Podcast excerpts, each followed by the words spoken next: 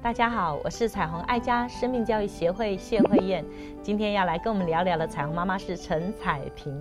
彩萍妈妈你好，慧燕姐，各位观众大家好，我是彩虹妈妈彩萍。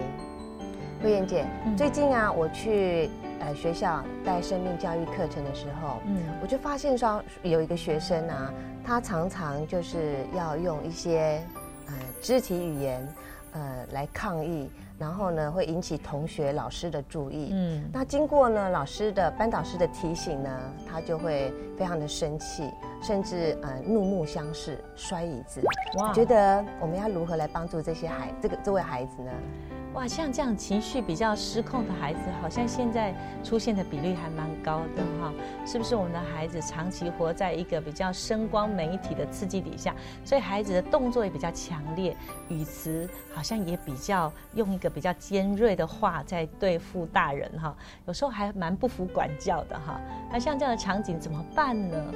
啊，特别在一个学习的环境里面，老师要进行课程，那孩子有很多的情绪需要被理解，但是。你制止他的时候，他就用更强烈的暴怒来反映他的不安定。哈，首要看见这样的孩子，其实都是一种需求，他可能是另外一种求救的讯号。你看起来是一个很顽逆，甚至让你抓狂，可是在他那个隐藏在背后、那个愤怒的背后底下，是一个很脆弱的生命。可能他的情绪管理是失当的。有可能它是一种呐喊，就是我需要被关注，我需要被在意，甚至呢，我常常被错待，所以我必须要用很强烈的方式吸引你的注意。因为一个健康、内里健康、心灵比较稳定的孩子，其实基本上不喜欢去招惹老师的。基本上是这样，不是吗？你看我们小时候，尽量都不要惹大人生气啊，我们都能够安分守己，乖乖坐着，好好听课。即便听不懂，或即便不喜欢这个老师，我也不会刻意去吸引别人。可是现在孩子不一样了。他可能里面有带着很多的议题，需要透过跟你强烈的表达，邀请你注意我，看到我，我要告诉你我很愤怒，或我要告诉你我很有表现欲哈。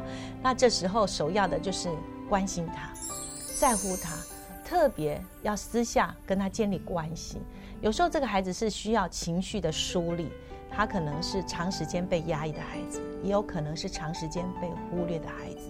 那他用一个非常强烈的方式邀请你，所以这时候不管是父母或老师，首要你更从容的，不要被他激怒，可能要走进他的生活圈，理解他到底要对你说什么，要建立比较好的沟通方式，理解他的需求。所以可能他的情绪是需要被梳理的。你可能要帮助他慢慢去整理自己，有可能是需要私底下有些交情，以至于他知道怎么样能够配合你的上课进度，怎么样跟你合作。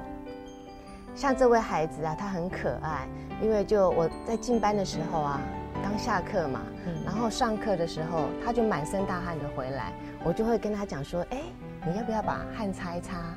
喝个水休息一下。嗯，几次以后呢，他觉得说，哎，我有在关心他，我有在注意他。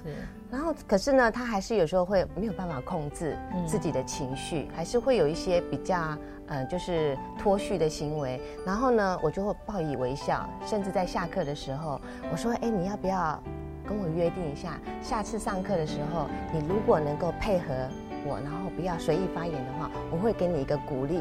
嗯，哎，慢慢的他听进去了。是，所以呢，我所以说孩子呢，他很可爱，他就是要我们的接纳，跟我们的鼓励，跟我们的肯定。那个孩子现在跟我是一个很好的朋友，太棒了。所以你知道，孩子也是可以沟通的。其实信任在沟通之前，如果你知道他需要你，他需要更多的被你看见。他自己内在需要，因为他可能是一个很混乱的，他也搞不清楚自己需要什么。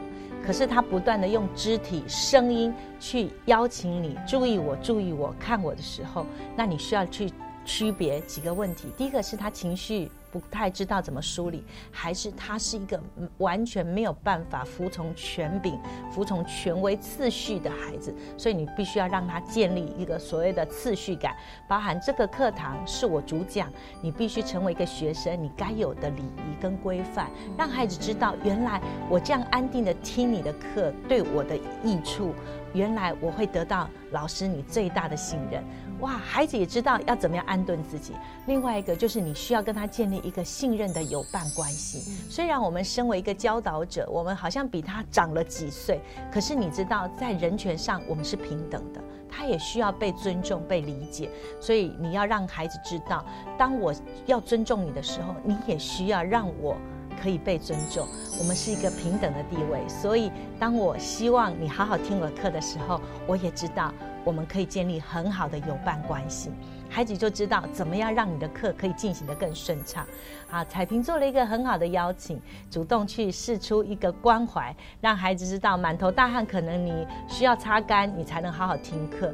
当孩子感受到彩萍妈妈的温暖跟善意的时候，他也知道原来我不用呃摔椅子，或者用一些很大声的方式，你也会在乎我，因为人被在乎就是一个最好的安定。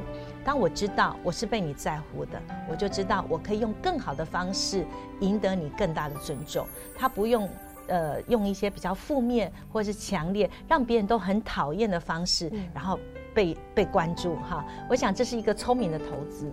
孩子都在找什么样的人。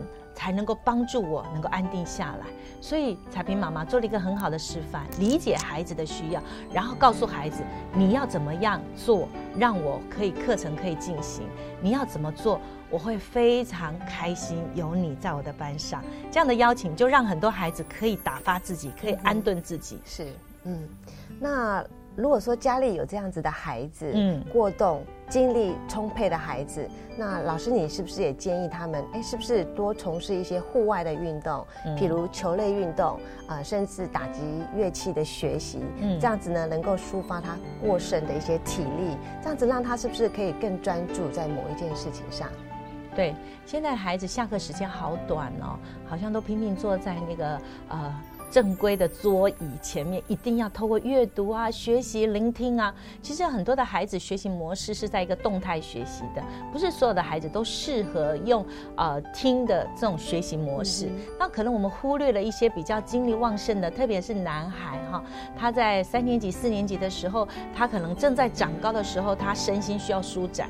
所以如果发现的不是他情绪的问题，也不是他服从权威，呃，出了那个次序的问题的话。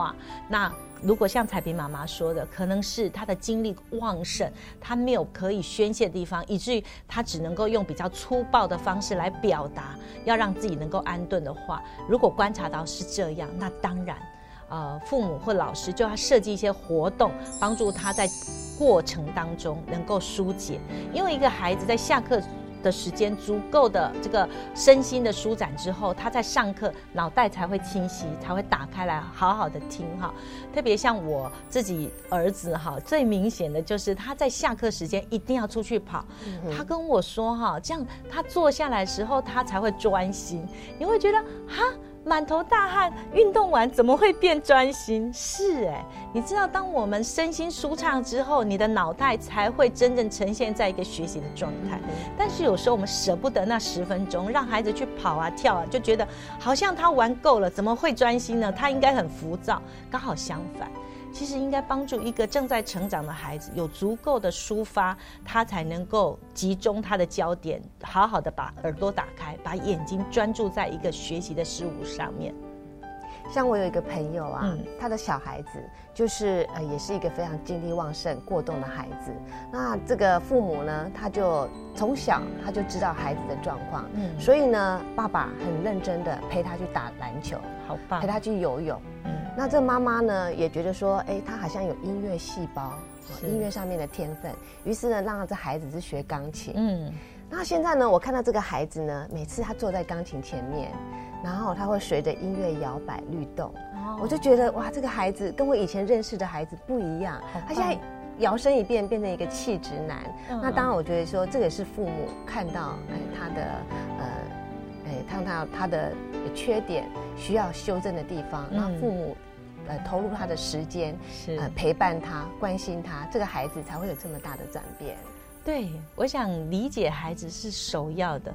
你这么靠近孩子，天天跟他相处，如果父母亲都不是成为孩子的贵人的话，那外面的人。更难去理解你孩子为什么这样，所以这样的父母实在是孩子生命中最关键的人物，对不对？你观察到孩子有很多呃的经历，他是需要透过其他的学习去抒发的，所以建立规则很重要，让孩子知道课堂上你就是要扮演学生，如果在课余时间你想要从事什么，我们可以陪你去冒险，陪你去尝试，让孩子知道大人要什么，不要什么。有时候我们常常指责孩子的时候，都在说我们不要东西。你怎么老是这样调皮？你怎么老是这样子的回应？你怎怎么老是好情绪不好？可是我们从来没有告诉孩子我要什么，我要一个怎么样的孩子？我要一个怎么样听话可以配合的孩子？可不可以多说我们要的，少说我们不要的？让孩子内在稳定，外在就可以安定。让孩子知道我是被看重的，不会因为我的粗暴让你否定我存在价值。一个孩子当他内在非常清楚他存在是跟你有关系的时候，孩子就会知道怎么样让自己呈现一个最好的学习状态。鼓励所有的父母看重孩子的生命力，让每个家庭婚姻更亲爱，儿童生命更精彩。